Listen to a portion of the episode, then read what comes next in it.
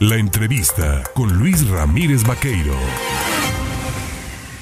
8 de la mañana con 23 minutos. Le decía yo a usted en los titulares nacionales este día que la Iglesia Católica no ha visto con beneplácito la iniciativa de reforma electoral que pretende pues discutirse en San Lázaro, inclusive los propios prelados católicos emitieron a través de un comunicado su posicionamiento respecto a esto, en donde define pues que hay una regresión con esto. La Conferencia del Episcopado Mexicano defiende al INE y dice que hay una regresión, es regresiva esta reforma electoral y que agravia la vida democrática del país. Para hablar precisamente del tema, yo le agradezco esta mañana al diputado federal del Partido Acción Nacional, Juan Carlos Romero Hicks, en tomarme el teléfono. Diputado, ¿cómo está? Muy buenos días.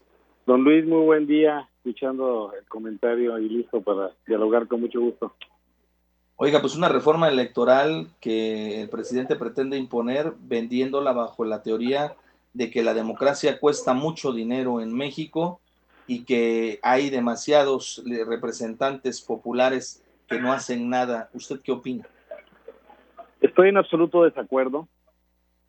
Esta iniciativa nos llega el 28 de abril a San Lázaro de que después de que nuestro presidente arremetió y nos acusó de ser traidores a la patria, cuando fuimos salvadores de la patria al defender la contrarreforma eléctrica.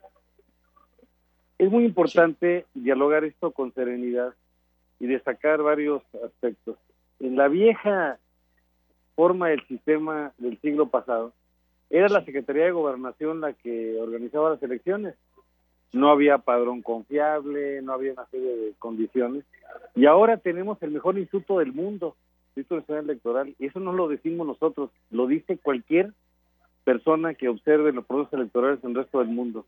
Prueba de ello es que el INE ha explorado a 38 países como observador y como asesor en elecciones eh, electorales. ¿Qué teníamos antes? Abstencionismo y fraude. Y son vasos comunicantes. A mayor abstencionismo, mayor fraude electoral. En México ha habido siete grandes reformas y todas esas reformas, sobre todo las más recientes, no vienen desde el poder, se consultaron, se diagnosticaron, se construyeron y en esta tenemos un presidente que, que quiere regresar al pasado, que ve el pasado como un lugar de residencia, no un lugar de, de referencia. Y es como si vamos a al 60, 60% de un partido, de una justa deportiva y de repente decimos, al momento no me cae en el árbitro, entonces a ver, la porra, vamos a elegir la porra en consulta a un, árbitro, cuando el árbitro debe ser una persona especializada, no el más popular. ¿Cuándo funciona la democracia? Cuando hay reglas claras y las tenemos. Cuando hay un árbitro y tenemos el mejor del mundo. Cuando los competidores se comportan a la altura de las circunstancias. Voy a poner ejemplos de lo que tenemos nosotros y no tiene el resto del mundo. Primero, un padrón fotografía. Vamos al norte de, México, no hay padrón. Credencial con fotografía, tampoco. Los vecinos se eligen de manera de sorteo por insaculación y son los que cuidan la casilla, los que cuentan voto por voto.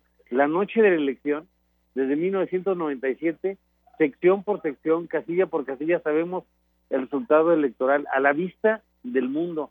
Pocas horas después, y lo acabamos de ver en las seis elecciones para las gubernaturas de junio de este año, mediante conteos rápidos, que no son de magia, son conteos estadísticos, con mediciones científicas, sabíamos cómo estaba la proyección. Eso no lo tiene casi ningún país del mundo.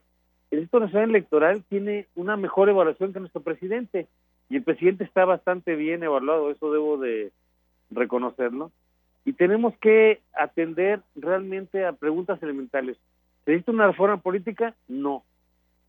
Sería la primera reforma en mucho tiempo que se hace para la próxima elección presidencial, cuando todas las demás reformas se han hecho para las elecciones intermedias. Se puede mejorar sin duda criterios de austeridad, puede haber segunda vuelta, conteo eh, digital y electrónico, el cuidar el que no se meta la delincuencia organizada ni el narcotráfico en las elecciones, todas cosas están pendientes, pero en este momento no se requiere una reforma. Por eso este es un asalto a la democracia. de un presidente que nunca ha reconocido que ha perdido una elección y fue el Estado Electoral quien organizó la elección de 2018, fue una elección pulcra, nuestro presidente obtuvo una victoria ampliamente legitimada y ahora la quiere descalificar. Habla de ahorros. Pues vamos a ahorrar la refinería de dos bocas, que son cientos de miles de millones de pesos, por una tecnología que no sirve.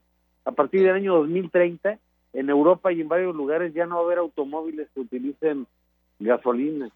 Queremos ahorrar, pues necesitamos ver qué, qué ocurrió en el aeropuerto fallido Felipe Ángeles, que es una lamentable exhibición que tenemos en el resto del mundo. Por lo tanto, nosotros no estamos a favor de esta reforma, no se requiere un cambio a la Constitución, pero por supuesto, si hay algunas cosas de leyes reglamentarias que eventualmente pueden mejorar, adelante. Dicen los expertos que las reformas eh, importantes electorales en este país nacieron de la oposición. En 1977 Jesús Reyes Heroles da paso a la construcción de los primeros legisladores de representación proporcional. Hoy esa representación proporcional pareciera que le estorba al poder hegemónico y quiere deshacerse de diputados plurinominales, de senadores plurinominales. ¿Qué pasaría si este escenario se diera con la oposición que no logra alcanzar una curul de representación por voto directo? El primer presidente que propuso las diputaciones por representación fue el presidente López Mateos y se le denominaba diputados de partido. Después se cambió la denominación porque en la elección de 1976, quien resulta ganador, que fue el presidente López Portillo, no tuvo oponentes. El PAN, por ejemplo, no presentó candidatura.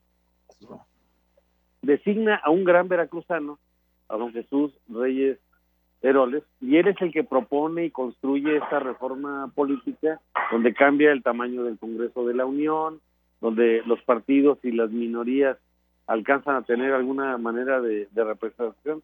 Vamos a darles, dialogar esto con calma, pero no con ocurrencias, porque nuestro, nuestro presidente es enemigo de la inteligencia. Vamos a verlo con calma. ¿Se ha reunido con legisladores para dialogar? Nunca. ¿Se ha reunido con ayuntamientos? Tampoco. ¿Se ha reunido con congresos locales? No. Entonces lo que necesitamos es entender que comunicar es seguirnos escuchando. No nos estamos escuchando. Esta es una reforma que no tiene propósito. Por ejemplo, quien habla, Juan Carlos Romero, soy diputado del cuarto distrito de Guanajuato, represento a la capital de los guanajuatenses y a tres municipios más, San Felipe, San Diego y, Ocampo. Ahora, quiere quitar la representación distrital y que sea por listas la representación para los, los diputados. Aquí de regresar a los intereses de los partidos, una por una, las propuestas, casi todas, excepto la posibilidad de una segunda vuelta, la posibilidad de un voto electrónico, son inaceptables. Tenemos un régimen autoritario y antidemocrático. No va a pasar. Ahora, mi pregunta va también en el sentido de cómo elegir a los representantes del, del, Instituto Nacional Electoral. Le quiere cambiar el nombre y quiere proponer por listas y votaciones a quienes integren estos consejos, pero no se supone que ahí en ese Consejo General del INE debe de estar lo más granado, lo más el que tenga más conocimiento el que tenga más sapiencia en temas de derecho electoral? Después de la elección de 1988, donde no sabemos quién ganó, y resulta ganador formal oficial el presidente Carlos Salinas de Gortari, hay un temblor en nuestro país. Tuvimos candidaturas muy visibles y muy sensibles, como la de Manuel Clutier, la de Cuauhtémoc Cárdenas, y es en esa construcción que años después, en 1994, se forma el Instituto Federal Electoral. ¿Y por qué se forma? Porque queríamos tener certeza en las elecciones sobre cómo se iba a hacer todo esto. ¿En qué lugar del mundo el árbitro se escoge en una encuesta? En ninguno. ¿En qué lugar del mundo el árbitro tiene que buscar popularidad? En ninguno. En cualquier justa deportiva, el árbitro se nota cuando los competidores están haciendo faltas a las, a las reglas o cuando la porra se pone en una condición agresiva. Quienes deben estar ahí deben de ser las personas más conocedoras. Hay que regresar a este concepto de que son los ciudadanos los que están coordinando las elecciones. Y así fue. En la elección de 2018 tuvimos cerca de 160 mil casillas aproximadamente. quien organizó la elección es la ciudadanía, no son los gobiernos. Y nuestro presidente quiere decir que escucha, pues no me escucha. No hizo una consulta formal representativa para clausurar el, el aeropuerto que estaba en construcción. Él se imagina una realidad alterna, está desconectado de ella. El árbitro debe ser una persona calificada, no la persona que elige los competidores. Eso en ningún lugar del mundo serio se pues yo le agradezco como siempre a Juan Carlos Romero Higgs, diputado federal de Acción Nacional, el platicar con el auditorio en el estado de Veracruz, el de aclarar estos puntos de vista, esta reforma electoral propuesta por el Ejecutivo. Y si nos lo permite, conforme vayan pasando los días, seguiremos consultándole para seguir teniendo luz ¿no? sobre lo que se está haciendo. Don Luis, si se alcanzará o no acuerdos.